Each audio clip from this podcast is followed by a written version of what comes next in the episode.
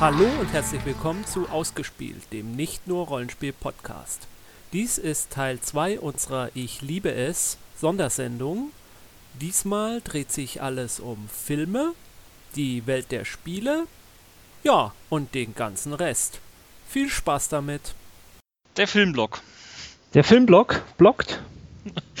ähm, Crazy Eddie hat einen Vorschlag ähm, zu machen und zwar er liebt Buried. Als Film möchte ich dann noch Buried lieben, zurzeit im Kino. Und ähm, mit Ryan Reynolds ist eine tolle Story. Ich will da nicht so viel verraten. Zum einen um den ganzen, das ist ein Erlebnis, dieser Film, zumal es nur diesen einen Schauspieler gibt. Und er ist, wie der Name schon vermuten lässt, lebendig begraben.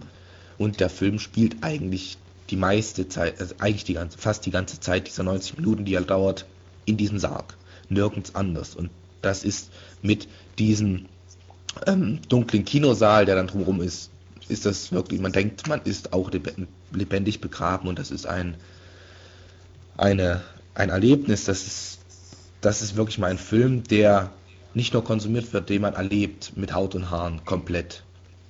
Und ähm, auch Ryan Reynolds ist top, also der macht das wirklich, wirklich sehr, sehr gut, was er da macht mit seinem Schauspiel. Und wo ich ihn da gesehen habe, freue ich mich wirklich auf Green Lantern, den er ja auch verkörpern wird. Ja. Ich habe ihn auch gesehen. Buried, muss ich sagen. Ich, ich fand ihn auch sehr, sehr interessant, sehr, sehr innovativ. Ähm, gerade weil er wirklich irgendwie über die gesamte Länge es schafft, nicht eine einzige Einstellung eines doch sehr, sehr beengten Raumes, denn ähm, so viel sei verraten. Ähm, er zeigt den äh, der gesamte Film wird nur in diesem Sarg gezeigt. Also man sieht nur Ryan Reynolds, wie er irgendwie im Sarg auf der einen Seite liegt, auf der anderen Seite liegt. Irgendwie aus der einen Seite wird er gezeigt, aus der anderen Seite wird er gezeigt, im Sarg. Es ist schon klasse, was sie da rausgeholt haben ähm, aus diesem Filmstoff was nicht mich so sehr beeindruckt hatte, war dann irgendwie die, die restliche ähm, Story. Die war in vielen Bereichen doch irgendwo von den Wendungen her ein bisschen arg vorhersehbar. Aber auch eine Top-Leistung, was so diese ganze äh, Ein-Mann-Kammerspielleistung äh, angeht. Kammer ist gut. äh, aber jetzt muss ich noch mal fragen, spielen wirklich die kompletten 90 Minuten im Sarg? Ja. Oder wie lange er auch immer geht? Ja, keine sind 90 Minuten. Rückblenden oder so? Nein, es gibt keine Rückblenden. Ähm, es, es, ja, beziehungsweise eigentlich, nee, äh, es gibt keine Rückblenden. Es gibt. Okay. Ähm, nicht mal eine Maus rein oder so? das wäre vielleicht ein bisschen zu viel verraten. Ja, es kommt zwischenzeitlich auch noch was an Getier rein. Aber äh, es, es gibt natürlich eine Interaktion. So ist es nicht. Er hat da drin ein Handy, so. mit, von, mit dem er angerufen wird von seinen Erpressern. Ähm, ah, ich dachte von seinem Versicherungsmakler. Und äh, ja, das auch. Ähm, okay. äh, äh, also es, es, es gibt schon eine, eine, Story da drin, so ist es nicht. Aber ähm, es ist extrem klaustrophobisch.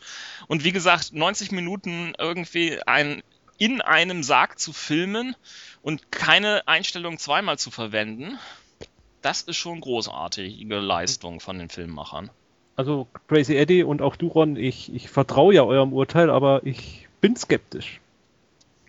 äh, wie gesagt, die Story hat mich nicht so, über, ähm, nicht so überzeugt, aber der Rest, es war mal was ganz, ganz anderes. Fürchte, ich muss ihn sehen und muss mir ein eigenes Bild machen. Ich mache gleich mal weiter, filmetechnisch. Und zwar möchte ich mal was Deutsches lieben. Sowas. Ja. Und zwar ein Film, der hervorragend untergegangen ist und den so gut wie kaum einer mitgekriegt hat. Und das ist ein deutscher Film und noch dazu ein Science-Fiction-Film. Jetzt hör aber auf, das geht doch gar nicht in einem Satz. Ja, man glaubt deswegen es hast ja auch, Deswegen hast du es ja auch in zwei Sätzen gesagt. Der, und deswegen liebe ich ihn auch. Ähm, also der Film ist sicherlich nicht unbedingt so das Beste, was es irgendwie in letzter Zeit gegeben hat äh, im Science-Fiction-Bereich, aber... Nenn doch mal den Namen des Films. Ach so, äh, ja, stimmt. Das ist ähm, eine gute Idee. Der Film heißt Die kommenden Tage. Ähm, ist vom Regisseur Lars Kraume geschrieben worden auch. Und ähm, es geht um eine sehr nahe Zukunft, nämlich eine, äh, die Jahre 2012 bis 2020. Es ist eine Zukunftsvision, in der es letztendlich darum geht, dass die Rohstoffe, ähm, vor allen Dingen das Erdöl, von dem wir ja alle derzeit noch zehren, endgültig aufgebraucht sind. Gleichzeitig der Flüchtlingsstrom von Afrika ähm, über die europäischen Grenzen hineingebrochen ist und in dieser Welt ähm, letztlich die gesamten politischen Systeme mehr oder weniger zusammenbrechen. Gleichzeitig ist es auch die Geschichte zweier Schwestern, die nicht nur durch die Trennung ihrer Eltern ziemlich in ihrer Lebensplanung äh, durcheinander gebracht werden. Es geht um den Kinderwunsch, um ähm, Liebe, es geht um Ängste, es geht um Hoffnung, es geht um Terrorismus. All das alles zusammen in einen Film gepresst ist viel Stoff. Äh, in manchen Bereichen sage ich auch, es war zu viel Stoff, aber ähm, gleichzeitig ähm, schafft dieser Film es tatsächlich ähm, mit einem deutschen Produktionsniveau eine Zukunftsvision zu erschaffen, die tatsächlich auch diskussionswürdig ist. Er hat einen guten Soundtrack, der das Ganze untermalt. Er hat eine bedrohliche Zukunftswelt, die er schildert, in der es letztendlich um den Kampf um die letzten Ressourcen geht und um verschiedene politische Ideologien, die aufeinandertreffen. Der Film ist an der Kinokasse gnadenlos untergegangen. Er ist gerade erst im Kino gelaufen, hatte, ähm, ist am, lass mich überlegen, 5. November oder so, oder 4. November angelaufen und kurz danach bereits schon wieder aus den Kinos verschwunden. Er hat ähm, ein Produktionsniveau von 6,3 Millionen Euro gehabt und lediglich 382.000 bisher eingespielt. Kauft die DVD, kauft die DVD, kauft die DVD. Ähm, wartet darauf, dass er demnächst auf Arte läuft, denn die haben dann mit ähm, produziert. Er ist hochkarätig besetzt, das muss man sagen. Also das, was es an jungen deutschen ähm, Leuten gibt im Kino, ähm, die findet man da drin wieder. Daniel Brühl, August Diehl, Bernadette Herwagen, Johanna Wokalek, sind alle da drin. Leider auch Jürgen Vogel. Das ist so einer der Tiefpunkte des Films, der mit den Film mitproduziert hat und dann letztendlich als Verfassungsschutzmitarbeiter gnadenlos irgendwie fehlbesetzt ist. Ansonsten mag ich Jürgen Vogel, aber da war er einfach schlecht. Und ja, aber trotzdem, man muss sagen, ähm, es ist ein deutscher Film, es ist ein deutscher Science-Fiction-Film und dass es so etwas noch gibt, muss man einfach mal lieben. Ich setze jetzt einfach mal Roland einen Gedanken in den Kopf. Machst du mal weiter? äh, ich jetzt? Was für eine tolle Überleitung. Sensationell, ja. ähm, ja, es geht um Inception. Äh, ich weiß, die coolen Macker von fünf Filmfreunde finden ihn gar nicht gut oder über, überbewertet, überschätzt, aber ich will ihn hier dennoch mal lieben, weil ich äh, zugeben muss, dass er nicht perfekt ist. Das muss man schon sagen. Also es gibt so ein, zwei Sachen, wo ich auch sagen würde, hm, das hätte man besser machen können und da ähm, ja, worum geht's? Ähm, es geht um Träume. Es ist äh, ein SF-Szenario, in dem es möglich ist, in die Träume anderer einzudringen und das wird äh, professionell in Anführungszeichen gemacht, um äh, die Hauptfiguren sind ein Team um Leonardo DiCaprio, wie sicher alle mitgekriegt haben, die halt professionell in die Träume von irgendwelchen Wirtschaftsbossen eindringen, um denen äh, irgendwelche Ideen zu klauen. Das sind dann Auftragsarbeiten, die die ausführen und äh, die Idee äh, oder sie erhalten dann einen Auftrag, der genau das Gegenteil will. Äh, es soll jemandem ein, äh, eine Idee eingepflanzt werden. Das bedeutet auch die geistreiche Überleitung von Ron eben. Ja, ähm, ja, so viel kann man jetzt gar nicht erzählen, um, um jetzt mächtig zu spoilern. Ist, äh, was ich so liebenswert finde, ist, dass er irgendwie mag ich das Thema. Äh, Träume an sich, aber eben auch die Frage, und das ist gleich auch ein ganz leichter Kritikpunkt, weil mir dieses äh, Thema, also zentrales Thema ist ja, was ist real? Äh, woher weiß ich, dass die reale Welt nicht nur auch nur ein Traum ist, äh, dass sie ähm, äh, was ich, was real ist, was Traum ist. Ähm, das ist ja generell ein Thema, was mich äh, immer interessiert. Und ich finde es sehr, gerade im Zusammenhang mit dem, mit dem Traumthema, sehr geistreich, finde ich, umgesetzt. Und ähm, die Dialoge gefallen mir da auch alle sehr. Passenderweise, äh, was man in dem Szenario gar nicht erwartet, finde ich auch eine sehr schöne Darstellung von Schwerelosigkeit. Habe ich so auch noch nicht so oft gesehen. Und ähm, was mir so ein Hauch fehlte, ist, ähm, dass mir war streckenweise ein bisschen zu deutlich klar für einen Charakter, ohne jetzt zu viel spoilern zu wollen, äh, dass er wusste, was real ist und was nicht. Also da hätte ich mir ein bisschen mehr Zweifel gewünscht. Ähm, ja, es ist schwierig, da äh, noch mehr zu beschreiben, ohne äh, zu viel zu verraten. Ähm, gut, die, die Schlussszene mit dem, äh, oder die ganze Schlussepisode in dem Traumlevel mit der Eisgeschichte? in Mhm. dieser Eisgeschichte, das war gut. Mhm. Ja, ein bisschen sehr actionmäßig, aber vieles, ähm, ja, die, diese ganze ähm, allerletzte Traumschicht, in der ähm, äh, die Hauptfigur mit einer anderen Person äh, sehr viel richtig äh, gebaut hat, den Traum richtig selbst äh, konstruiert hat. Das fand ich halt eine sehr faszinierende Idee, das hat mir sehr gut gefallen. Und ich habe mich einfach sehr gut unterhalten gefühlt und fand ihn, fand ihn auch spannend. Der, das offene Ende war vielleicht ein Hauch zu, zu absichtlich so verwirrend und offen gestaltet. Das hätte man vielleicht ein bisschen subtiler machen können. Äh, wobei ich auch sagen muss, das äh, hat, haben mir auch viele andere erzählt, die den Film einmal gesehen haben. Man muss ihn einfach normal gucken. Also zumindest geht es mir so. Ich muss ihn eigentlich dringend nochmal gucken, um, um so gewisse Dinge, die ich ähm, erst im Nachhinein gedacht habe, ähm, dass sie so gemeint sind. Ähm, ich will mich da jetzt auch nicht zu deutlich ausdrücken, um Mhm. niemandem was äh, vorwegzunehmen. Äh, das muss ich einfach nochmal sehen, ob ich das jetzt richtig verstanden habe oder interpretiert habe oder wie auch immer. Ging mir ähnlich. Ähm, das war übrigens der einzige Film, den ich letztes Jahr zweimal im Kino gesehen habe. Ja, das habe ich mir tatsächlich gegönnt. Ähm, und zufällig wollten auch irgendwie Freunde nochmal rein, die irgendwie beim ersten Mal nicht mit konnten.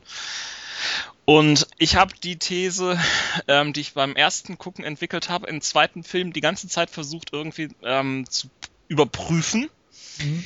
Und habe festgestellt, könnte sein, muss aber nicht. Meinst du die Schleifenthese? Nein, ich meine die Psychotherapeutenthese. Ah, okay. Was, was natürlich ein bisschen blöd ist, ist, dass man äh, relativ kurze Zeit davor, jedenfalls ging es uns so, vielleicht vielen anderen auch, ähm, Shutter Island geguckt hat. Ach, was, ja. natürlich, was natürlich auch mit DiCaprio ist und ähm, in einigen Dingen vergleichbar ist. Fand ich aber schlechter. Nicht, nichts gegen Martin Scorsese-Filme, aber Ich fand ihn auch schlechter. Ähm, ich fand Inception deut deutlich Ja. besser. Ich muss also mal eine andere Meinung noch dazu zu bringen. Äh, ich habe beide Filme auch gesehen. Ich, ich fand Inception auch besser als Shutter Island. Ich fand ihn aber nicht so viel besser. Ich muss auch sagen, ich fand Inception, ich fand ihn, also ich fand die Story relativ gut verständlich und ich muss Ja. auch sagen, ich fand ihn nicht sehr zum Nachdenken. Ich habe viele Fehler, habe ich das Gefühl gehabt, entdeckt Aha. die Handlung nicht so ganz stringent war. Ich muss sagen, mir gingen die Action-Szenen auf den, auf den Senkel nach dem zweiten Mal. Ich fand, vor allem überflüssig. ich fand, der Film hätte es nicht nötig gehabt, Mhm. sich so auf Action zu Ja, versteifen. Gerade der Schluss im, im Und ähm, äh, der eine Ja. Charakter, äh, einen Charakter fand ich total, ja, leider total überflüssig, nämlich, ähm, da verrate ich glaube ich nicht zu viel, wenn ich den Stichwort die Architektin. Ich fand, was Mhm. sie tat und warum, äh, wie sie gewirkt hat, wie ihre Arbeit sich ausgewirkt hat, wurde im Film überhaupt nicht richtig dargestellt. Es spielte irgendwie keine Rolle. Was, und äh, ich, ich will aber nicht mit dem Negativen enden, äh, was der Film großartig gemacht hat, die visuellen, visuell war er großartig. Das ist einer dieser Filme, von dem ich das Gefühl habe, dass der, der, der wird über die Story des Filmes allein, wird er die Art, wie wir Filme, wie neue Filme gemacht werden, wieder verändern. Ähm, und äh, das ist so ein, wie Matrix vieles verändert hat, wird auch dieser Film Ja. vieles verändern. Ich, ich fand die Grundidee großartig, was du mit Ja. der Schwerelosigkeitsszene, diese ganze Kickback-Geschichte mit Ja, den ja. verschiedenen Zeitebenen und der, äh, Genau. beziehungsweise der verschiedenen Länge der Zeit, wie was abläuft, ist einfach großartig gemacht. Und, und allein dafür ist es wert, diesen Film zu gucken. Nur ich hatte danach einfach das Gefühl, dieser Film hätte noch so viel mehr sein können, noch so viel besser sein Ja. können. Also Ja, bei sicher. vielen, bei vielen Filmen, da habe ich das Gefühl, das war gut, das war das Beste, was sie rausholen konnten. Und bei dem Film habe ich das Gefühl, die sind bei vielen Sachen unter ihren Möglichkeiten geblieben. Und deswegen, deswegen hat er mich sogar ein bisschen verärgert. Stimme ich dir durchaus zu, aber ich, ähm, mich hat das halt das Thema sehr gereizt und ich finde, sie sind in vielen Sachen da zumindest schon mal in die richtige Richtung gegangen. Ja, und auf jeden mir, Fall. Das auf hat mir eigentlich auch schon, schon gereicht, sozusagen. Aber es stimmt natürlich, ähm, äh, was mich zum Beispiel auch ja nicht gestört hat, aber ein bisschen gefehlt hat, das ist zu, zu klein in dem Sinne geblieben, als es dann doch immer nur ein persönliches Problem war, äh, worum es da ging. Äh, während äh, Matrix, äh, ich weiß, den mochtest du ja auch nicht so gerne, aber während Matrix ja schon etwas. Ich habe meinen Frieden mit dem Film gemacht. Stimmt, ja. Ähm, aber Matrix äh, geht da ja das Ganze sehr viel größer an. Es ist ein gesellschaftliches, ein, ein gesam gesamtes Problem für alle Menschen, in Anführungszeichen. Da ist es bei äh, Inception eigentlich nur das Problem, ja, streng genommen von einem. Hm. Ach, das, das, das, hat mich nicht gestört. Das, das ja, was heißt gestört? Aber ich fand, das, dadurch war er ein, ein kleiner, muckeligerer mhm. Film. So. Also vielleicht, das Thema könnten wir vielleicht nochmal extra aufgreifen. Ähm, ja. wollen uns jetzt, glaube ich, nicht dazu sehr zerreden. Was ich gerne noch anführen würde, ich hätte, könnte mir gut ein Rollenspiel in dem ja. da drin vorstellen. Also ich hatte das Ganze, das ist ein Rollenspielteam. Genau, weil es nämlich auch wieder sehr zugeordnete äh, Rollen gab. Also ja, ne, es gibt den Architekten, es gibt den äh, Hauptträumer und so weiter. Also. Bitte, bitte macht ein Rollenspiel da drauf. Vorstellen. Sonst machen wir es. Sonst machen wir es, ja. Irgendwann, wenn wir mal Zeit haben. Genau. genau. Das wäre mal eine gute Idee, mal eins zu machen. Ja, das, okay. das größte Logikproblem war aber letztendlich, warum hat nicht Opa den, das Kind irgendwie ähm, nach Frankreich gebracht? ja. Äh, ja, äh, Aschewolke. äh, ja, Okay.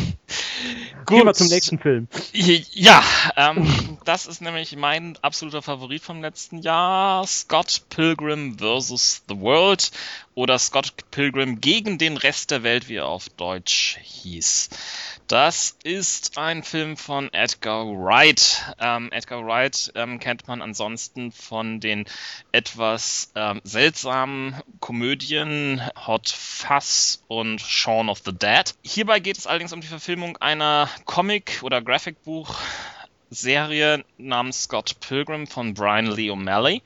Und ähm, der Film ist äh, handelt eigentlich von der Beziehung ähm, zwischen äh, Scott Pilgrim der und seiner Angebeteten Ramona Flowers, die er nur bekommen kann, wenn er die sieben bösen Ex-Freunde von ihr besiegt, die äh, anscheinend irgendwelche Superkräfte aufweisen.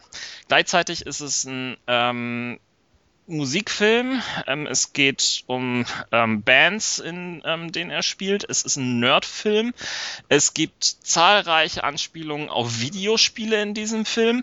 Er ist bunt, nervig, quietschig, herrlich, witzig, komisch und großartig. Man merkt es schon, dass der Film damit anfängt, dass man ähm, dieses äh, Universal Pictures Logo eingeblendet bekommt, allerdings das im 8-Bit-Stil äh, mit entsprechend dröhnend quietschender ähm, Musik des ähm, typischen Universal Pictures Themes. Der Film ist hat großartige Musik, ähm, die ähm, Beck geschrieben hat. Er hat ähm, herrliche Witze. Ähm, manchmal hat man so das Gefühl, dass man, wenn man in diesem Film drin sitzt, lieber äh, irgendwie die gesamte Szene analysieren möchte und irgendwie auf Pause drücken möchte, was natürlich im Kinosaal schwierig ist. Aber vermutlich werdet ihr es gar nicht schaffen, ihn im Kino zu sehen, denn er lief eigentlich da gar nicht so richtig. Denn in den USA ist der Film gefloppt. Ich habe es momentan mit Flop-Filmen. ähm, du solltest Filme nicht mehr lieben. Das ist denen nicht gut. Ja, ich habe auch schon so langsam das Gefühl. Er, Liebe klebt. Er, er hat irgendwas mit irgendwas von 60 Millionen Dollar gekostet, hat 30 Millionen Dollar nur eingebracht und ähm, hat es ähm, aus dem Grunde hier nur zu einem Verlegenheitsstart ähm, geschafft. Sollte eigentlich jetzt erst in den Kinos anlaufen, wurde dann kurzfristig noch nach Oktober vorgezogen, lief in ganz Hamburg in einem einzigen Kino, was schon irgendwie eine Leistung ist, denn Hamburg hat viele große Kinos und dort auch nur ja ganz wenig. Also ich glaube, nach einer Woche war er auch schon wieder raus.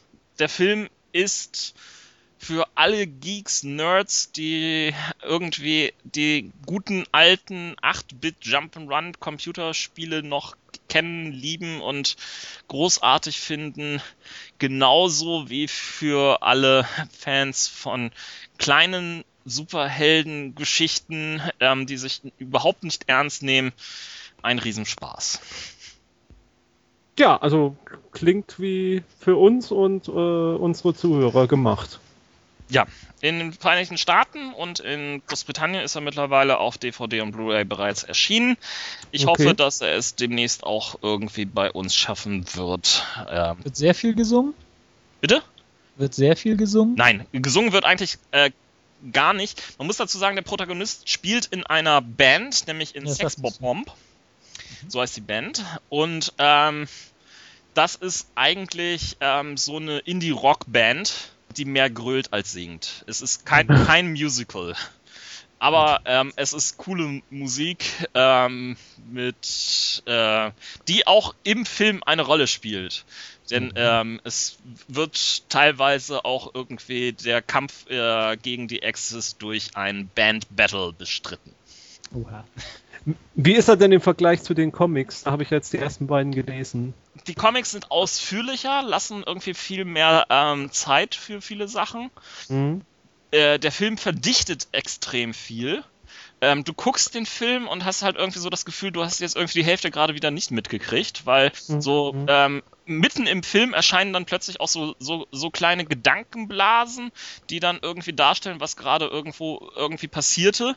Oder ähm, kleine ähm, Anmerkungen werden irgendwie gemacht. Also äh, ganz klassische Geschichte ist beispielsweise äh, im Comic ähm, sieht man irgendwann ähm, die gemeinsame WG des Protagonisten Scott Pilgrims mit seinem schwulen ähm, Mitbewohner. Und äh, da sieht man, dass alle coole Geschichten in dieser WG gehören dem schwulen Mitbewohner. Ähm, das wird auch im Film dargestellt, aber das nur in einen so kleinen Ikea-mäßigen Schwenk, ähm, wo dann plötzlich so reingeht, ähm, ähm, ja, hier der Fernseher gehört ähm, ihm, das Ding gehört ihm, die Klamotten, ja, die hier auf dem Boden verstreut liegen, das sind Scots. Ähm, die CDs gehören ihm, die Bücher gehören ihm und so weiter. Aber das ist ja auch direkt ein Panel aus dem Comic. Das ist, nur, direkt dass ein man, Pen, das ist ein direkten Penner aus dem Comic, aber nur, dass man da halt Zeit hat, das anzugucken, wenn Richtig. es da nur ganz schnell durchgejagt richtig, wird. im, im Film Mhm. ist es halt so plump, plump, plump, plump, plump. Mm, mm, Und du- mm. ka- hast keine Möglichkeit, das eigentlich irgendwie schnell genug zu lesen. Wie gesagt, es hat dann den Vorteil, ähm, wenn es dann irgendwie auf DVD erscheint, dass man das mit Pausetaste gucken kann. Und Ja, ähm, ja, das werde ich dann auch in vollen Zügen genießen. Für mich war es tatsächlich der absolute Kultfilm, den es letztes Jahr viel zu wenig Beachtung gefunden hat. Okay. Gut. Ja, und dann danach, nach solchen Worten können wir auch gar keinen weiteren Film mehr nennen. Deswegen müssen wir, glaube ich, zu unserem nächsten Block übergehen, ne? Ja, da sind wir eigentlich auch relativ gut ähm, an äh, in der Überleitung, denn wir bleiben gleich irgendwie beim Computerspielbereich teilweise. Oder beziehungsweise der nächste Block geht allgemein um Spiele. Und wir starten auch mit äh, Computerspiele. Sandra wäre nämlich jetzt wieder dran. Ich weiß nicht, wie ihr da den Übergang hinkriegt. Den kriegen wir hervorragend hin. Toll! Liebe Sandra, übernimmst du bitte für mich. Ich möchte lieben Rollenspiele, also Computerrollenspiele der Firma BioWare. Warum? Sie großartig sind. Also die, die beiden neueren, Dragon Age und Mass Effect, haben wir, glaube ich, schon des Öfteren erwähnt. Und ich hatte aber doch nochmal das Bedürfnis, auch die, die etwas älteren Perlen nochmal erwähnen, zu erwähnen. Baldur's Gate, erster und zweiter Teil. Großartig. Immer noch. Ähm, es wird ja auch gerade mit der Dragon Age Engine, also ein Fanprojekt, Baldur's Gate 2 nochmal komplett neu gemacht. Also die Originalhandlung mit der neuen Engine. Der erste Level ist schon fertig. Ich weiß nicht, wie viel Promille des Spiels das sind. Also das wird wahrscheinlich noch ein paar Jahrzehnte dauern. Naja, wert ist es das auf jeden Fall. Äh, weiteres großartiges Spiel von BioWare, Knights of the Old Republic. Halt im, im Star Wars-Universum. Ich wollte gerade sagen, so ein Star Wars-Dingens, ne? Ja, aber großartig. Äh, Selbst, obwohl ich ja jetzt nicht der absolut äh, derbe Star Wars-Fan bin, also von der alten Trilogie natürlich schon, aber jetzt nicht so, so der Universumsfreak sonst war. Ja, Knights of the Old Republic 2 hingegen war ja irgendwie, fing gut an und war am Ende eine totale Frechheit, weil einfach irgendwie das Ende des Spiels unfertig ist, war dann aber auch nicht mehr von BioWare. Das kann man BioWare nicht anlassen. Lustigerweise bei Neverwinter Nights, Teil 1 war von BioWare. Das ist eins der BioWare-Spiele oder das einzige BioWare-Spiel so ziemlich, was ich gespielt habe, mit dem ich nicht so warm geworden bin. Und gerade Dahin- das basiert doch auf einem Rollenspiel, nämlich D&D. Ja, ja, ja, das ist ja auch wie Baldur's Gate. Das, Ah ja, stimmt. ja, Ja, gut, gut, aber das basierte ja dann, glaube ich, schon auf 3.0 oder so, ne? Also D&D hat mich ja jetzt nie so furchtbar interessiert, daher ist mir das dann wurscht. Ich weiß Okay. nicht, irgendwie bin ich mit der Neverwinter Nights Story im ersten Teil nicht teilgenommen und da dann, äh, das ist dann so so der der der Schattenspiegel Spiegelung von äh, Knights of the Old Republic. Neverwinter Nights 2 fand ich großartig, das war dann allerdings auch nicht mehr von BioWare. Aber egal, das nur so am Rande. Was beide? Ach so, KOTOR 2 und Neverwinter Nights 2 waren vom gleichen? Okay, ja, also bei KOTOR 2 war einfach das Problem, dass ihnen das Geld ausging. Also, wenn sie das Geld gehabt hätten, wäre wahrscheinlich auch der Teil gut geendet. Ja, aber auf jeden Fall Baldur's Gate äh, 1 und 2, KOTOR, Mass Effect, Dragon Age, also alle vier großartige Computerrollenspieler für jeden, der gerne auch eine, eine Heldengruppe steuert. Ja, sind für mich alle un, unvergleichlich. Also die besten, glaube ich, die es so gibt in, in der Kategorie. Und ja, fand ich, mussten noch mal erwähnen. Okay. Ja, ich kann da wenig zu sagen, ähm, deswegen leite ich gleich weiter. Äh, Crazy Eddie liebt ein Rollenspiel, das ist ja mal was ganz Neues, nämlich äh, Cthulhu Berge des Wahnsinns. Natürlich soll dann, soll dann auch Cthulhu unerwähnt bleiben. Auch Berge, Berge des Wahn habe ich, hab ich mir besorgt. Und, und ähm, auch da gefällt mir der erste Band sehr, sehr gut. Ich hoffe es demnächst spielen zu können, wenn meine Stimme wieder da ist. Das war's schon. Ja, das ist nicht viel. Er hat es nur am Rande erwähnt. Ich glaube, du, du wirst bestimmt noch sehr viel mehr dazu sagen können gleich, ähm, weil das ja irgendwie dein absolutes äh, Lieblingsding von der Spiel war. Aber ja, auf der anderen Seite, du hast auch schon im Spiel Vorspiel Ja, ich will eigentlich, erzählt, ne? ich will jetzt nichts Neues zu sagen. Ich habe es noch nicht gelesen. Ich bin noch nicht dazu gekommen. Das liegt nicht an dem Werk oder dass ich da enttäuscht bin. Ich hatte einfach noch nicht so die Zeit. Ich, mir geht's wie Crazy Eddie auch. Ich würde es lieber heute als morgen anfangen zu spielen und zu leiten. Ähm, ja. Es gibt diverse Gründe, warum das noch nicht umgesetzt wurde. Die Zeit, die schöne Zeit. Ich gebe meinen Job auf und widme mich den Bergen des Wahnsinns oder so. Ja, das, das klingt doch sehr sinnvoll, nachdem der Stern dir ja schon erzählt hat, dass du zu wenig verdienst. Ja, eben. Ich bin jetzt sauer auf meinen Arbeitgeber. Ähm, du kannst dir die Zeit ja auch damit vertrödeln, irgendwie Ex-Götter zu spielen. Also du hast ja Deus Ex noch irgendwie auf der Le Leiste. Ja, genau. Ich möchte auch noch ein Computerspiel lieben und zwar eins aus dem Jahr 2000. Lang, lang ist's her. So Ähm, alt ist das schon? So alt ist das schon. Meine Güte. Ja, also Deus Ex äh, erschien im Jahr 2000. Ich habe es mir am Erscheinungstag, ich erinnere mich, als wäre es heute gewesen, äh, gekauft. Ich habe jetzt gerade hier die Original-US-Version in den Händen. Das war noch eine riesengroße Box. Richtig schön ähm, designt mit erhabener Schrift und aufklappbar und im Aufklapp, äh, aufklappbaren Teil sind dann noch zehn Bilder. Ähm, sieht richtig gut aus. Ich habe das immer noch gerne im Schrank stehen. Aber ich will jetzt hier nicht zu viel von der Box schwärmen. Deus Ex ist ein Ego-Shooter mit ganz, ganz großem Rollenspielanteil. Es ist äh, von diversen PC-Zeitschriften teilweise schon zum, zum besten PC-Spiel aller Zeiten erklärt worden. Habe ich heute gelesen. Äh, hat mich etwas verwundert. Ich dachte eigentlich, ich hätte gar nicht gedacht, dass es so eine Wirkung gehabt hat. Ich wusste schon, dass es in Kennerkreisen bekannt ist, aber ähm, dass es wirklich äh, von so vielen Leuten dann doch geliebt wird, hat mich ein bisschen überrascht, denn ich meine, es war damals gar nicht so der große kommerzielle Erfolg. Es war ganz erfolgreich, aber nicht der Übersieger. Äh, äh. Kurz zur Story. Äh, es spielt im Jahr 2052. Protagonist ist JC Denton. Der ist Mitglied der UNETCO, der UN Antiterrorist Anti-Terrorist Coalition. Ich beschreibe vielleicht gerade mal den allerersten Level des Spieles. Äh, man beginnt auf Liberty Island. Auf Liberty Island ist das Hauptquartier der UNETCO und eine Terroristenorganisation hat gerade die ähm, Reste der Freiheitsstatue übernommen Ich sage deswegen Reste, weil ähm, es schon länger vorher einen Terroranschlag gab, der ähm, ja, die Freiheitsstatue den Kopf weggesprengt hat. Das war auch Anlass dafür, diese UNETCO zu gründen. Ich wiederhole nochmal, das Spiel ist 2000 erschienen, also gewisse Parallelen, die da zu späteren Ereignissen ähm, auftauchen, naja, ähm, mag jeder werten, wie er möchte. Jedenfalls äh, beginnt man dann, äh, diese Terroristen auszuschalten. Und äh, gleich am Anfang merkt man dann schon, was, wie besonders dieses Spiel ist, denn es ist ein Ego-Shooter, wie schon betont, aber man kann das komplette Spiel durchspielen, ohne einen einzigen dieser Menschen zu töten.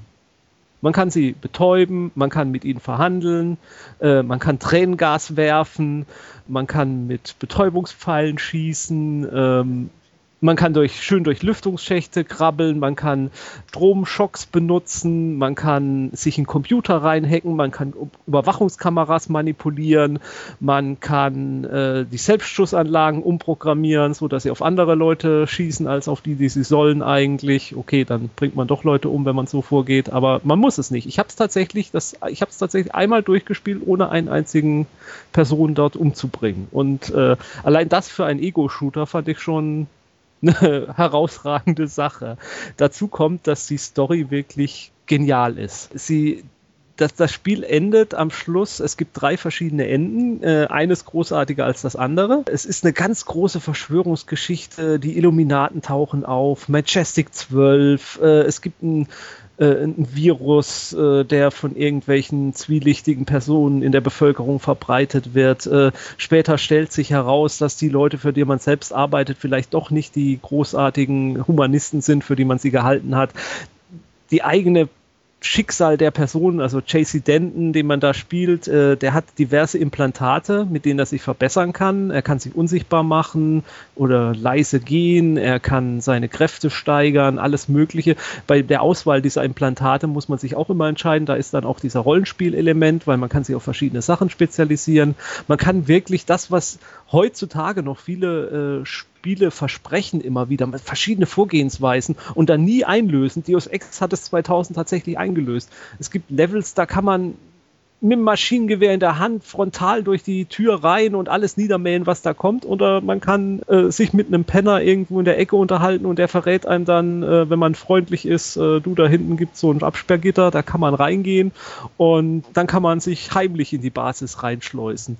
Die Handlung ist voll mit äh, Gentechnologie, Nanotechnologie, ähm, Cyberpunk. Ja, Cyberpunk, das muss man eigentlich erwähnen. Also vom zentralen Thema ist es tatsächlich Cyberpunk ich möchte vielleicht noch mal eine einzige Szene beschreiben. Ganz am Anfang, nach der ersten Mission, kommt man ins Hauptquartier herein. Da kann man erstmal ein bisschen frei herumlaufen und dann kann zum Beispiel, das sind auch die Toiletten. Und es ist tatsächlich so, wenn man mit seiner Hauptperson in die Damentoilette reingeht, kriegt man nachher von seinem Chef einen Anschiss, in der Besprechung, ach übrigens, das weibliche Personal hat sich beschwert, dass sie sich öfters auf der Damentoilette rumtreiben. Lassen Sie das.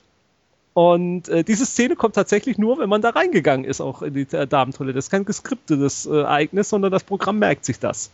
Eine großartige Sache, die ich dann auch noch unbedingt erwähnen will und dann soll es dabei auch geblieben sein. Es gibt da eine äh, Hauptperson, eine Person, mit der man erst zusammenarbeitet am Beginn des Spieles und gegen die man sich später stellt. Und das ist dann auch als einer dieser, ja, in Computerspielen nennt man es ja dieser Zwischengegner, Bossgegner. Und alles bereitet sich auf diese dieses Finale auf diesen Kampf mit diesem Bossgegner zu. Und man kann diesen Kampf dann auch machen. Und das ist ein, sag ich mal, ein epischer Kampf, in dem man seine Magazine lernen muss und platt kriegen. Man kann aber auch tatsächlich irgendwo ganz am Anfang des Spiels mal einen Computer hacken. Das steht irgendwo ein Computer rum, das sind interessante E-Mails, das sind auch Geschichten drin, die mit dem Spiel gar nichts zu tun haben, aber die wirklich interessant sind. Und in irgendeiner dieser E-Mails wird mal kurz erwähnt, ach übrigens, ähm, der und der hat so einen Killswitch eingebaut. Und wenn man das Wort Lambuco-Maschine und äh, allein daran, dass ich mich vom Jahr 2000 2000 noch an dieses Wort erinnere, zeigt vielleicht, wie intensiv die Handlung ist. Ähm, wenn man dieses Wort ihm gegenüber erwähnt, dann schaltet er runter. Und man kann dann diesen Dialog und er redet so und es ist so ein richtig epischer Dialog kurz vor dem Duell. Und dann erwähnt man nur, kann man als, als Auswahlmenü, als wenn man es gehackt hat, kriegt man aus Auswahlmenü auch einfach die Antwort, dass ein Charakter ganz cool Lambuko Maschine sagt. Und der Typ so, hey, was willst du mir damit sagen? Was hast du, äh, äh, was passiert da? Äh, äh bricht zusammen, peng. Und ja, dann hat, findet der Bosskampf eben nicht statt. Und ja, sowas finde ich großartig in Computerspielen. Ich wünsche mir sowas wieder. Deus Ex hat auch eine Fortsetzung gehabt, Deus Ex 2. Wir schweigen darüber. Und ähm, im, dieses Jahr erscheint Deus Ex 3, beziehungsweise äh, es hat nicht D3 im äh, Titel, aber es heißt, äh, es ist, also, heißt Deus Ex und hat noch einen kleinen Untertitel, soll die Vorgeschichte spielen. Es klingt wieder alles ganz toll, aber wie so oft wurde ich ja schon enttäuscht. Ich glaube nicht, dass es an das Original heranreichen wird. Ich bin skeptisch und wäre freudig überrascht, wenn es auch nur halb so gut wäre wie das Original Deus Ex. Ich habe fertig. Eine ganz blöde Frage, könnte man das heute noch spielen? Ja, es gibt äh, diverse Fan-Webseiten. Äh, es gibt eine, die versucht, die Grafik auch auf moderne Zeiten zu übertragen. Es gibt Seiten mit mit, äh, mit Mods, diversen Mods und man kann es auch käuflich erwerben, zum Beispiel über Steam. Kostet 9,99 Euro, habe ich heute Morgen nochmal nachgeschlagen. Ja, das äh, läuft auch, auch, auf Rechnern. Es läuft auf, es gibt da diverse äh, Modifikationen, damit es auf XP läuft. Ob es jetzt unter Windows 7 gerade aktuell läuft, weiß ich nicht ja noch irgendwo. Genau. Ähm, aber ich glaube, so treu wie die Fangemeinde ist, werden die das auch auf Windows 7 schon zum Laufen gebracht haben. Behaupte ich jetzt einfach mal. Und wie gesagt, man kriegt es auch noch im Handel. Es wird noch verkauft. Ich glaube, man kann es auch bei Amazon noch bestellen. Oh ja. Sure. Ich leiste jedenfalls nicht aus. ja, 9 Euro hätte ich dann auch noch über. Und wir machen weiter kommen jetzt von der Computerspielwelt wieder zurück zur Rollenspielwelt. Greifenklaue liebt nämlich Dungeon Slayers in der Version 4.0. Dann hören wir uns das doch mal an. Hallo, hier ist Ingo vom Greifenklau Podcast und auch ich wollte euch verraten, was ich zurzeit liebe. In puncto Rollenspiel ist das Dungeon Slayers 4.0 äh, welches sowohl als freier Download als auch als Heftversion für 18 Euro auf 174 Seiten A5 vom Uhrwerk Verlag erhältlich ist. Das Ganze ist ein schlankes, aber vollwertiges System, nicht nur zum Dungeon Crawl geeignet, auch äh, Fertigkeiten werden einfach, aber effektiv umgesetzt. Äh, Charaktere sind über Talente gut individualisierbar und für schnelle Aufstiege ist gesorgt. Das Schöne dabei ist, es gibt dazu noch eine ganze Menge freies Material auf www.dungeonslayers.de und auch anderes äh, schönes Material ist eigentlich einfach auf Dungeon Slayers anpassbar. Ich spiele zurzeit sehr gerne auf Cons. Jo, danke. Genau, danke. Hat es einer von euch schon mal sich genau angeguckt? Nee, das ist das Problem, ich kann überhaupt nichts zu sagen. Ja. Ich weiß, dass die Leute von System Matters auch ziemlich sehr begeistert davon sind, aber wir hier äh, haben, haben da mal ausnahmsweise nichts zu, zu sagen. Ich bin ja auch arg aus dem Dungeon Crawling Bereich irgendwie raus. Nach meiner langen D&D-Phase bin ich da irgendwo, weiß ich nicht, irgendwo gerade nicht so richtig motiviert zu. Bin Vielleicht ja da mal ist ehrlich. Dungeon Slayer der ideale Einstieg wieder für dich.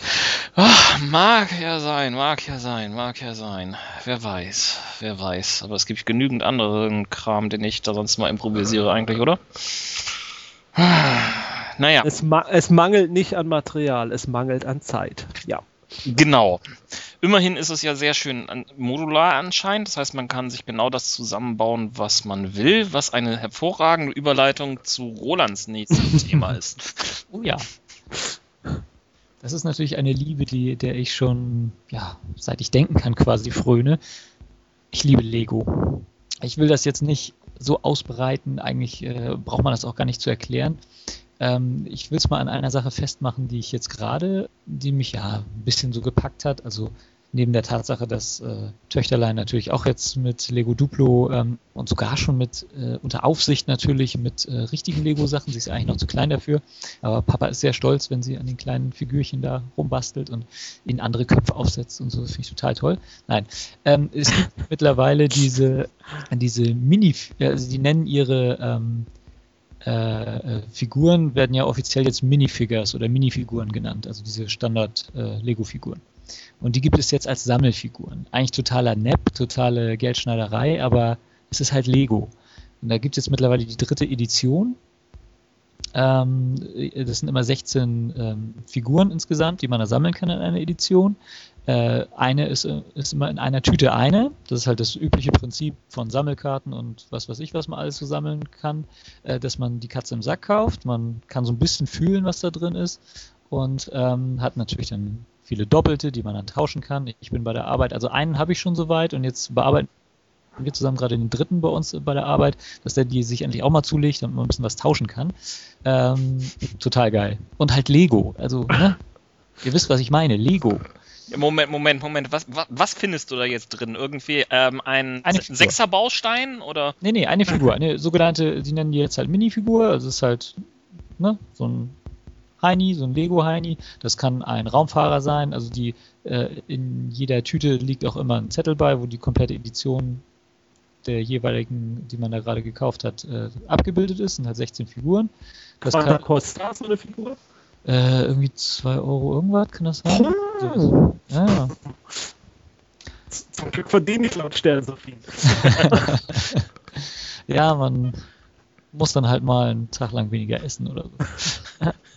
Aber ähm, ist, ist nicht, also, äh, Entschuldige, aber mein persönlicher Reiz war ja nicht irgendwie so das Sammeln von irgendwelchen tollen Nein, natürlich. Figürchen, sondern halt irgendwie, Nein, das, nein, also der- ich baue da irgendwie so kleine Steinchen Genau. zusammen und baue daraus irgendwas ganz fantastisch Seltsames.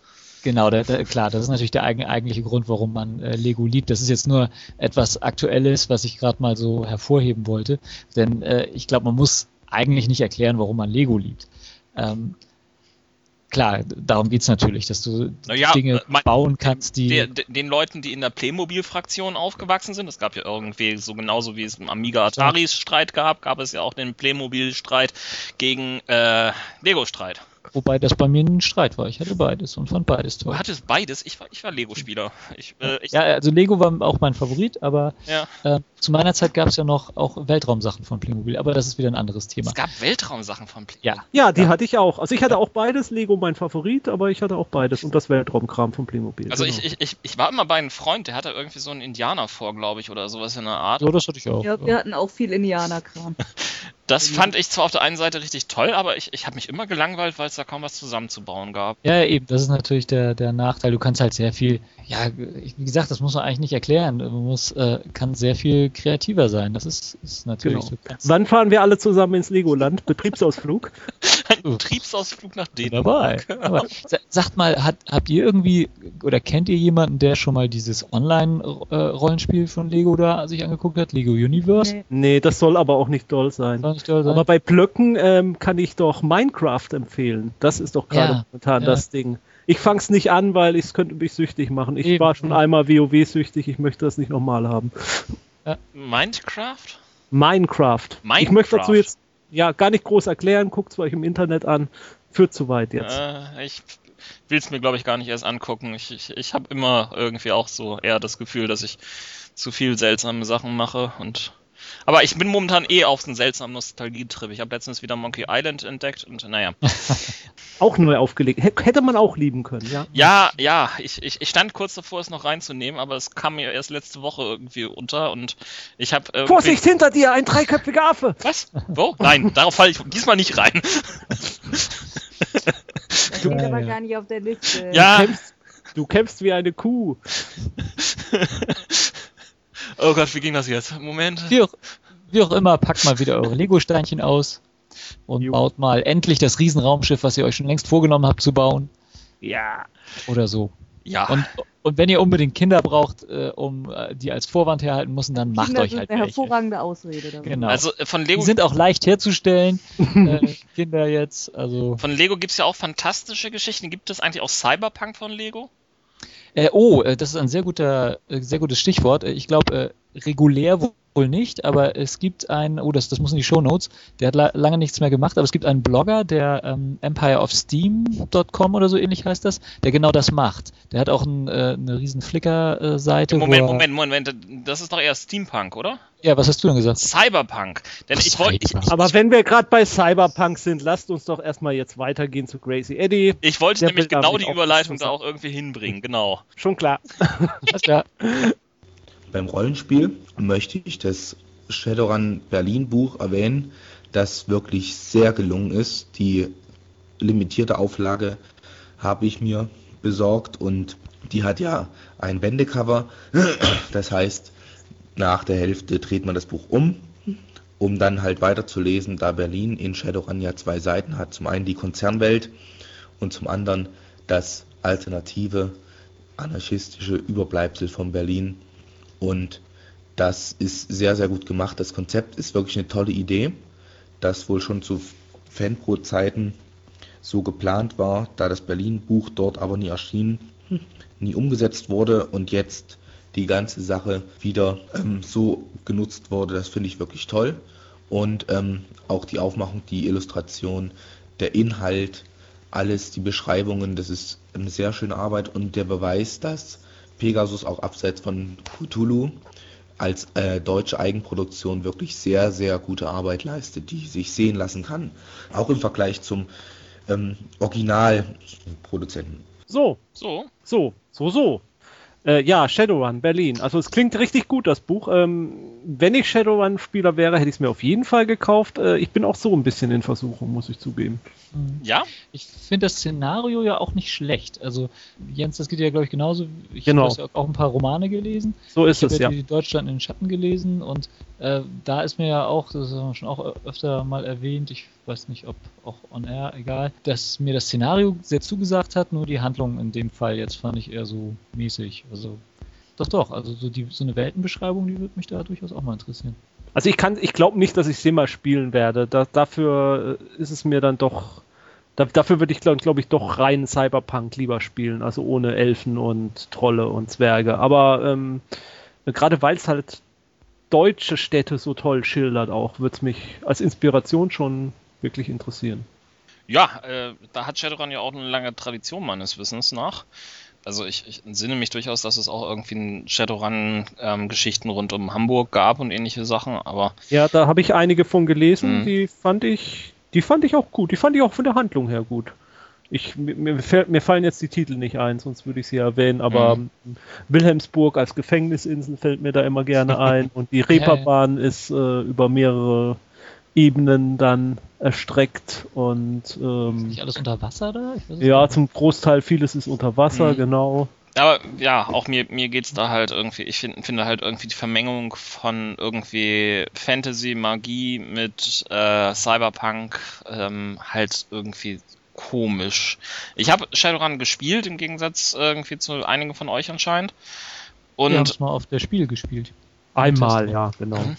ähm, äh, ja, ich hatte es auch ein bisschen länger gespielt und ich stellte halt auch irgendwie fest, dass ich persönlich das Regelsystem äh, für etwas seltsam fand. Aber jedem das, was ihm Spaß bringt und woran er irgendwie Lust hat. Also ich fand es zu letal für die ähm, Charaktere, die ich erschaffen hatte. Vielleicht lag es auch daran, dass ich die zu wenig geminmaxed hätte oder was auch immer.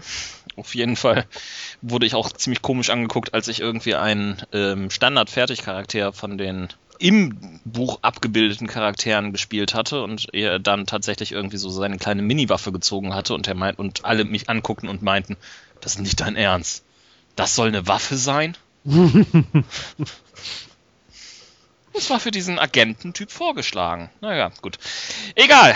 Äh, machen wir weiter mit einer anderen Kriegsgeschichte, nämlich den Ringkrieg. Jens. Ich habe das Brettspiel War of the Ring. Es gibt auch eine deutsche Version davon. Oder es gab zumindest eine. Der Ringkrieg genannt.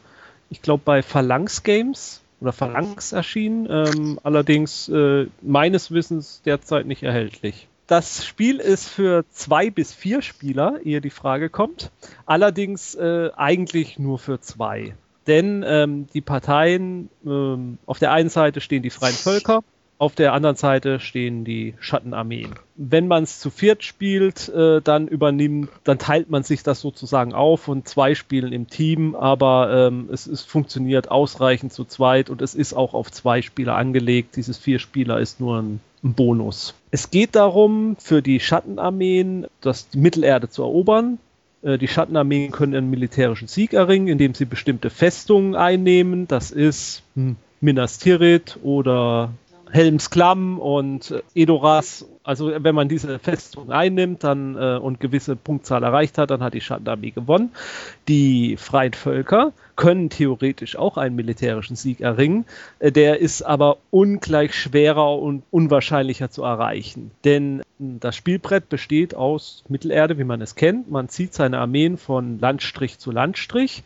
Es ist aber so, die Schattenarmeen haben immer Nachschub. Wenn eine Schattenarmee zerstört wird, dann kommt sie auf den ja, ich nenne es das mal Nachziehstapel und der Schattenarmee-Spieler kann sie einfach neu bauen. Wenn eine Armee der freien Völker zerstört wird, dann ist sie aus dem Spiel heraus. Realistisch, wie ich finde, zur Buchvorlage, denn ähm, dass, äh, dass man Orks noch und nöcher und Urukais noch und nöcher herstellen konnte, ähm, ja, zeigt sich ja äh, im Buch und Film sehr deutlich. Deswegen wollen die freien Völker hm, überraschenderweise den Ring zerstören. Der äh, Spieler der freien Völker hat deswegen immer ein bisschen das Gleichgewicht zu verwalten zwischen seinen Aktionen auf dem Spielbrett, in denen er Armeen hin und her schiebt und gleichzeitig äh, die Gefährten auf der, ihrer Reise fortbringt zum äh, ins nach Mordor, äh, um dort dann hoffentlich den Ring zu zerstören. Das Spiel ist nicht ganz ausbalanciert. Ich würde fast mal behaupten, die Rolle des der Schattenarmeen ist, äh, damit ist es etwas leichter, den Sieg zu erringen. Aber in unseren Partien, die wir da jetzt schon gespielt haben, ist es durchaus auch schon gelungen, äh, den Ring zu zerstören. Was ich so großartig an dem Spiel finde, ist, dass es äh, die Handlung der Vorlage so toll abbildet dass man tatsächlich die Handlung ein bisschen nachspielen kann. Man kann mit seinen Schattenarmeen Minas Tirith belagern und ähm, äh, kann es äh, wie auch immer den Kampf anders ausgehen lassen. Man kann aber auch so großartig von der Buchhandlung abweichen. Man kann ähm, äh, mit seinen Schattenarmeen direkt gegen die Elfen marschieren oder gegen die Zwerge im Norden und, ähm, ähm und man hat dabei während des Spieles, es gelingt dem Spiel tatsächlich, dass so ein bisschen die, die Buch- und Filmhandlung ähm, so vom inneren Auge während des Spieles nach äh, abläuft. Und äh, ich habe heute nochmal nachgeguckt bei Boardgame Geeks. So eine große Brettspiele-Seite ähm, äh, ist, äh, steht das Spiel auf Platz Nummer 15 aller Spiele und im, im Rating. Und es steht bei den, es gibt noch eine Unterkategorie Spiele mit einem Thema oder Themenspiele. Da steht es auf Platz 2.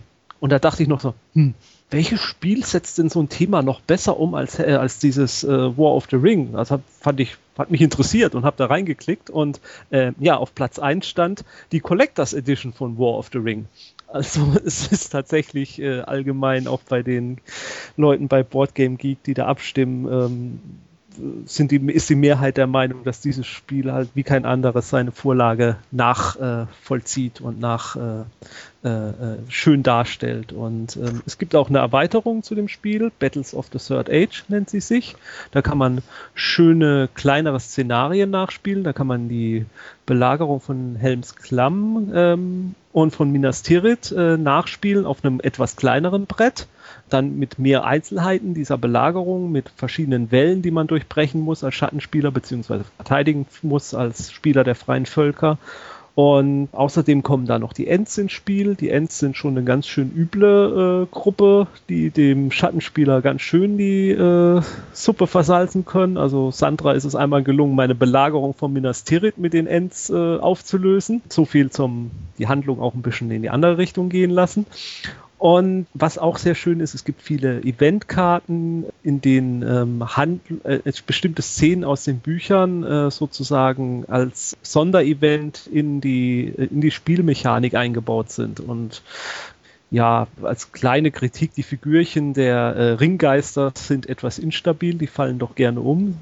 Äh, Sandra sagt immer, wenn, die freien wenn sie die freien Völker spielt und mir einer dieser Ringgeisterfiguren wieder umfällt, ich muss ihn jetzt aus dem Spiel nehmen. Äh, ich habe mich bisher geweigert, das so zu tun. Und, aber da gibt es natürlich die tolle, großartige Collectors Edition, die eigentlich aber, glaube ich, für so um die 300 Euro im Original verkauft wurde und derzeit, glaube ich, so für 1000 Euro bei Amazon zu bekommen ist. Aber mh, hm, wie gesagt, wenn, wenn die Sternzahlen stimmen, dann kann ich mir das ja vielleicht demnächst auch mal leisten. Also ich kann das Spiel jedem empfehlen, der, der die Vorlage mag oder auch gar nicht so mag, aber wie ich zum Beispiel, ich bin gar nicht so der Herr der Ringe-Fan, aber dieses Spiel hat mich irgendwo begeistert. Und ähm, es ist was für gerade äh, dieses, dieses Duell, zwei Spieler gegeneinander in so einer ähm, äh, Wargame-Simulation, das schafft das Spiel hervorragend und dann halt die interessante Vorlage. Gut, ich muss ja ehrlich sagen, ich äh, bin ja eher der weniger der Strategie-Fan als irgendwie der Fan des kooperativen Knizia Herr der Ringe Spiels, aber klingt durchaus nicht uninteressant. Machen wir mal weiter mit einem Tabletop. Das hatten wir heute noch gar nicht. Nee, stimmt. Nämlich Warhammer 40k mit Codex Dark Elder. Crazy Eddie hat das Ganze geliebt. Im Bereich Tabletop liebe ich den Codex Dark Elder. Der alte war zwölf Jahre alt, jetzt im November ist der neue erschienen. Das ist von Warhammer 40k. Und ähm, das ist wirklich eine sehr, sehr gelungene Arbeit, die da auch GW hingelegt hat. Ähm, ich meine, zwölf Jahre, das sind im Warhammer 40k Universum zwei Editionen, die kein neuer Codex rauskam. Und das ist in einem Spiel, in dem wirklich bei den Editionen, die da rauskamen, massive Veränderungen vorgenommen wurden, eine extreme Sache. Weil nach, in der letzten Edition, beziehungsweise in der jetzigen Edition nach dem letzten Codex, konnten viele Ausrüstungsoptionen, die bei den Dark Eldern da waren, nicht mehr genutzt werden, weil sie einfach keinen Sinn hatten, weil die Regeln halt so komplett verändert wurden. Und da war das wirklich Zeit und was die daraus gemacht haben, ist der Hammer. Zum einen, der alte Kodex hatte kein Fluff, das heißt keine Hintergrundinformationen über dieses Volk. Das heißt, es war so gut wie nichts bekannt den Fans, den Spielern. Und das ist für mich als Fluff-Spieler, der wirklich, de- dem ist komplett egal ist, ob die, nicht komplett egal, aber dem ist relativ egal ist, ob die Armee jetzt wirklich effektiv ist, sondern der wirklich eine Story hinter der Armee hat, der die Armee als Story-Armee spielen will. Ähm, eine sehr eine Sache gewesen, die sehr schade ist und jetzt ist der komplette Hintergrund ausgearbeitet. Das ist sehr, sehr gut gemacht, sehr ausführlich. Auch die neuen Einheiten, die dabei sind, sind sehr toll. Und die Regeln, ich freue mich, das Ganze zu testen. Mein Bruder sagte so schön, du wirst weinen, wir beide werden weinen bei diesem Kodex, du vor Freude, ich vor Verzweiflung. Ich bin so gar kein Tabletop-Spieler, insofern kann ich da kaum was zu sagen. Ich weiß, ich bin ein ganz grausamer Rollenspieler. Ich spiele kein Tabletop, ich spiele kein Shadowrun, ich spiele keinen Dungeon Crawl. Was spiele ich überhaupt? Äh, naja. Aber, ähm, ja, War Warhammer 40k soll Tabletop-technisch ja durchaus irgendwie eine ziemlich gute Geschichte sein. Ich kann da auch nichts zu sagen. Roland vielleicht? Sandra? Was? Nee, leider nicht. Also ich mag das Szenario, die Welt, die gefällt mir gut, aber mit Tabletop, da hatte ich noch nie was mit am Hut. Ich, mir fällt keine sinnvolle ähm, Überleitung äh, gerade ein, außer vielleicht gibt es bei Warhammer 40k auch Androiden. Nee, nicht so ganz. Äh, da vielleicht gibt es Mobiltelefone da. So was ähnliches vielleicht. Ja. Motoren oder sowas. Ja, äh, vergess es. Äh, fang einfach an, Roland. ja, Ja, äh, ich liebe Android. Ich gebe es frei heraus zu, ich bin jetzt seit äh, kurzem, nachdem ich lange mich geziert habe und rumgezickt habe, auch Besitzer eines Smartphones. Selbstverständlich keines iPhones, sondern eines, ähm, ich würde sagen, eines HTC Desire mit dem Betriebssystem Android, äh, was das Betriebssystem von Google ist. Äh, und ich bin, also ich wusste vorher nicht, dass ich sowas brauche. Ähm, äh, jetzt aber bin ich total begeistert und ähm, ja, ich mag das irgendwie. Ich, es ist, wie so oft, ist bei der Liebe gar nicht so an irgendwas festzumachen. Es ist einfach so, es funktioniert alles schön, es hat, ähm, also wie das bei Smartphones üblich ist, man kann jetzt seine ganzen Kommunikationsdinge auch unterwegs machen, man kann schön twittern, wenn man TweetDeck drauf hat oder irgendeine beliebige andere App, man kann schön Mails äh, empfangen, was ja alles noch nicht so spektakulär ist.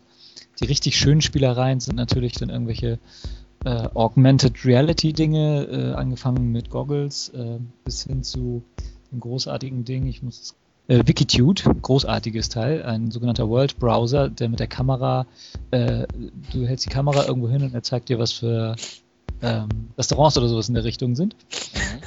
Entschuldigung, ich muss lachen, aber Wieso? äh, ja, genau die gleichen beiden Dinge als erstes mit installiert.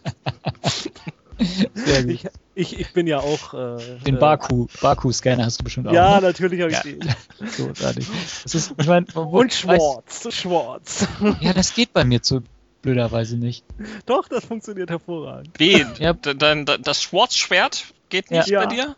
Das, das, das ähm, äh, fürs Wildfire kann ich das komischerweise nicht installieren. Ich weiß nicht warum. Oh, okay. Ähm, äh, ich habe ja ähm, auch ein Android oder beziehungsweise derzeit wieder nicht, was mich gerade richtig nervt. Das ist so ungefähr so, als hätte ich einen Teil meines Gehirns verloren. Schon wieder? Ja, schon wieder. Und es ist genau der gleiche Fehler und er ist jetzt Och, schon nö. wieder eingeschickt, deswegen Och, irgendwie ähm, in die Reparatur.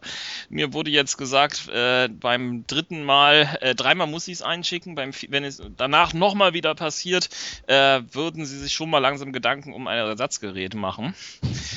Aber äh, nee, es ist auch irgendwie immer so der gleiche Fehler, dass dann ähm, ein Teil des berührungsempfindlichen Displays gar nicht mehr reagiert, ähm, aber dafür an anderer Stelle man genau diesen Punkt, der nicht mehr reagiert, äh, berühren kann. Also äh, quasi fernsteuern. Ähm, ja, äh, das, das ist so ziemlich das Nervigste, was ich an Android irgendwie auszusetzen habe. Aber ansonsten, wie gesagt, Das ist äh, dein Gerät, dein Montagsgerät, was du da hast. ja, was heißt mein Montagsgerät? Es, es, es hat über ein Jahr lang irgendwie äh, ganz klassischen Dienstagsdienst getan. Okay, also wir unterhalten uns in einem Jahr dann nochmal. Genau. ähm, aber wir waren am Anfang hatten wir ganz oft die diese ähm, Arthur C. Clarke-Geschichte mit äh, wirkt wie Magie. Ich finde es großartig, dass ich, äh, um mein Telefon zu entsperren, eine Schutzrune auf das Telefon malen muss. Ja, ja, ja, Großartig. natürlich, das ist so Das ist geil, echt- ne? Ach so, ja, ja, das kann man einstellen, genau, ja. Das habe ich als erstes eingestellt, das ist so großartig. Ähm, das große Problem ist, ähm, dass es gar nicht so doll irgendwie schützt, denn ähm, Nein, das wenn, ist wenn, egal. wenn, ist man das. Telefon nur so ein klein bisschen irgendwie mal gegen das Licht hält, sieht man genau, welchen Weg ihr Ja, irgendwie ja. gefahren Man muss- seid, man muss es immer putzen da müssen. irgendwie entsprechend genau an der Das Stelle die Fettspuren Allein diese Bewegung ausführen zu können, ist Ich finde es ich find's auch klasse mit der, ähm, äh, ich komme mit der Tastatur sehr gut klar, da ist ja so eine Autokorrektur immer drin, du, also du kannst rasend schnell tippen, auch wenn du dich ständig mit deinen dicken Fingern daneben tippst. Äh, gut, das ist alles, das sind alles banale Dinge, die in der Technik äh, mittlerweile üblich sind, aber ich finde es total toll. Bin total begeistert von. Ja, wo, wobei ich da ehrlich gesagt Ja, ich weiß- Swipe setze. Heißt, die Schmiertastatur von ja, ja. Mhm. Fehlt mir bisher noch nicht, aber mir fehlte so vieles noch nicht. Und aber jetzt brauche ich's. Gebt mir Apps.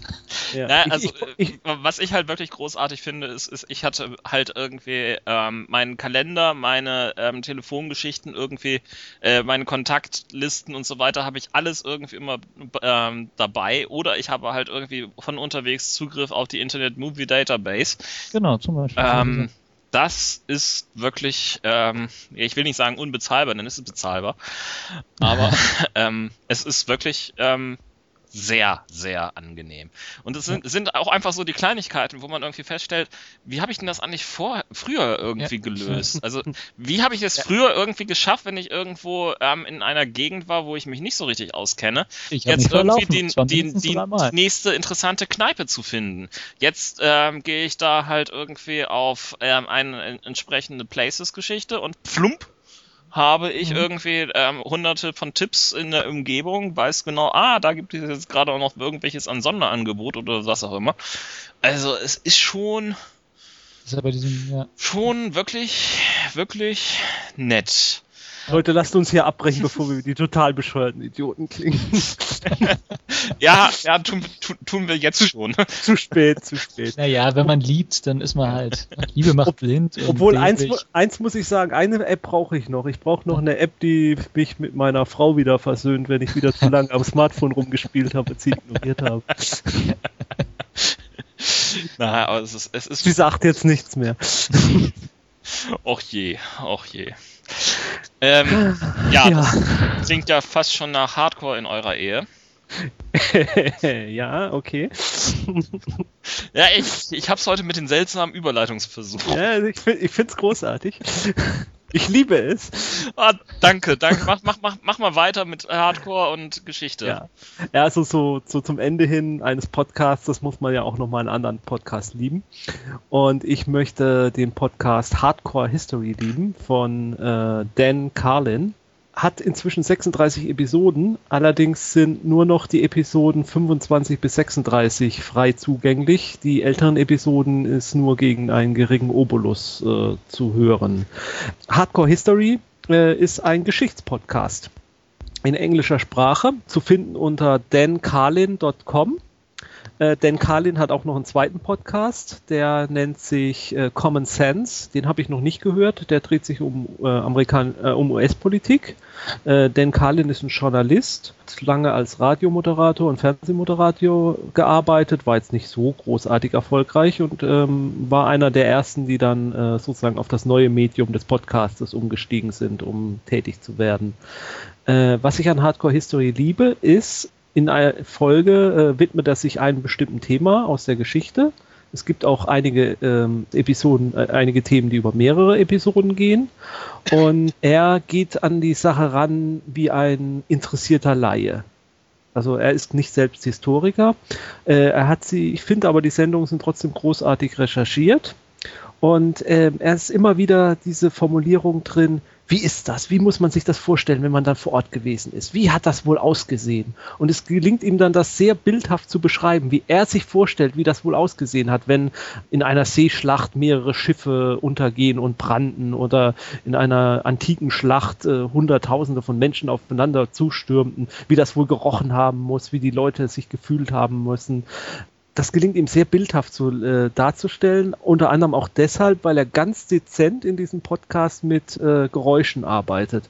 Wenn er äh, Schlachten beschreibt, dann hört man ganz leise im Hintergrund Kriegstrommeln, sehr dezent, nicht übertrieben, aber es gelingt dadurch, äh, die Atmosphäre zu schaffen und äh, mit seiner Stimme gelingt es einem da, ihm da noch besser einen in den Bann zu schlagen. Meine Lieblingsepisoden von ihm, ähm, es waren unter anderem äh, zum, äh, zu, zu den Nachfolgekriegen zu Alexander dem Großen was mich dann auch äh, inspiriert hat dazu, äh, unsere äh, kurze Episode zu Olympia zu machen die wir ja vor einigen Episoden mal hatten, die äh, Mutter von Alexander dem Großen. Dann hatte er jetzt vor kurzem eine vierteilige Reihe über den Krieg an der Ostfront, äh, Zweiten Weltkrieg. Sehr eindringlich geschildert, die Schlachten zwischen Deutschen und, äh, so, der, und den Sowjets und beider, von beider Seiten die Sicht geschildert, auch dann ähm, ja sehr unverkrampft, äh, nicht mit diesem Ballast, den deutsche historische ähm, ähm, Dokumentationen über diese Zeit haben, in denen ja immer sehr auf Ausgleich zwischen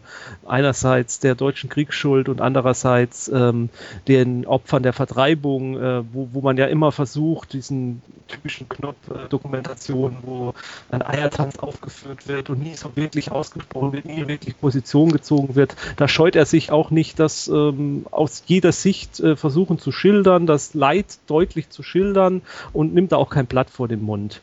Jetzt aktuell seine Reihe ist zum Ende der Römischen Republik. Das sind drei Teile erschienen. Ich warte sehnsüchtig auf das Erscheinen des vierten Teils. Was auch ein, eine meiner Lieblingsfolgen war, das war Episode 33, Titel Old School Toughness. Und da stellt er sich ganz einfach die Frage, was wäre, wenn ähm, die Generation, die amerikanische Generation äh, des Zweiten Weltkriegs, diese in den USA gibt es ja die, die, die, die beste Generation, wird das so genannt, also diese taffen Leute, die gerade die, äh, die Wirtschaftskrise überwandt haben und sich dann aufrappeln, um ähm, sozusagen in den Krieg zu ziehen gegen Hitler-Deutschland und in Europa zu kämpfen.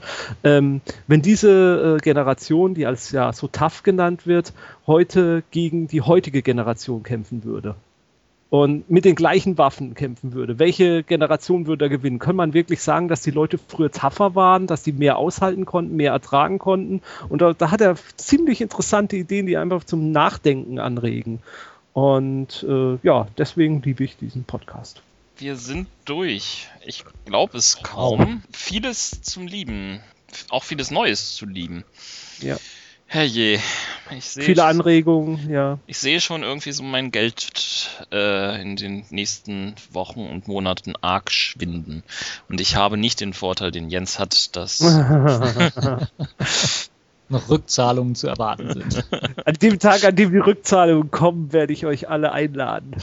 Ich bitte drum. Ähm, werde ich eure Amazon-Wunschlisten für euch leer kaufen. Och ja, das ist ja was Nettes. Dann ähm, zum Abschluss gibt es noch ein letztes Ich liebe es, das uns jemand eingeschickt hat. Und ich würde einfach sagen, damit schließen wir das Ganze. Nee, ich würde gerne noch was ganz kurz, ganz spontan lieben. Ach, herrje. Ja? Ja, ganz kurz. Also ich, es mag schleimig und eklig und anbiedernd klingen, aber ich, ich, ich möchte mal kurz unsere Hörer lieben. Und zwar all die, die ähm, uns auch fleißig immer Kommentare schreiben, äh, oft äh, immer die gleichen, aber auch immer wieder jemand Neues. Ich möchte auch die Leute lieben, die drei, die uns hier äh, für die Sendung Kommentare geliefert haben. Und äh, es tut einfach gut, wenn man immer mal wieder einen Kommentar liest. Und selbst auch wenn der kritisch ist, der Kommentar, es tut einfach gut zu merken, dass man wahrgenommen wird. Und wenn diese Kommentare so nicht kämen, hätten wir, glaube ich, schon längst aufgehört. Das ist, das ist sicherlich richtig. Ähm, Gerade so etwas bringt einen doch irgendwie dazu, auch sein Bestes geben zu wollen für solche komischen Sendungen. Aber Dem jetzt schließe gerne. ich mich also gerne an. Ich schleime also gerne eine Spur mit. ähm, Roland, hast du noch was zum Schlusswort? Nö, lass uns mal äh, unseren größten Fan zu Wort kommen. Ja, äh, Sandra, sonst noch was? Sandra, möchtest du noch was sagen? Bin müde. Dem ist nichts hinzuzufügen. Dann greifen Klaue jetzt zum letzten Mal. Okay. Zu guter Letzt, ich liebe, ich liebe es, denn hier gibt es mal äh, sehr tolle Tipps, die ich mir gerne anhöre. Und äh, finde ganz toll, dass ihr da eine Sonderepisode zu macht und bin gespannt, was ich hinterher alles an Tipps mitnehmen kann. Danke dafür. Bitte, bitte. Doch nicht für, ne? nee. Och ja, gern geschehen. Bis zum nächsten Mal. Tschüss. Ciao. Tschüss.